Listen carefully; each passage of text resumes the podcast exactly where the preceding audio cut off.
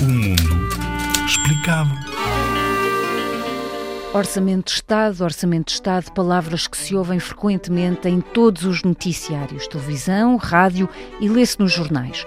Todos os anos, o governo que está em funções apresenta uma proposta de orçamento do Estado à Assembleia da República, ou seja, um valor de dinheiro que deve ser usado para o bem público, para o bem comum de todos nós. A proposta de orçamento do Estado para 2014 contém.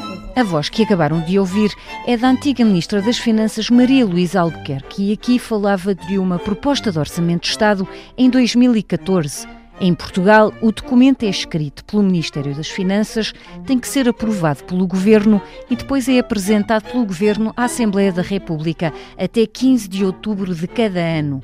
Na Assembleia é discutido depois pelos deputados dos vários partidos para chegar à aprovação final.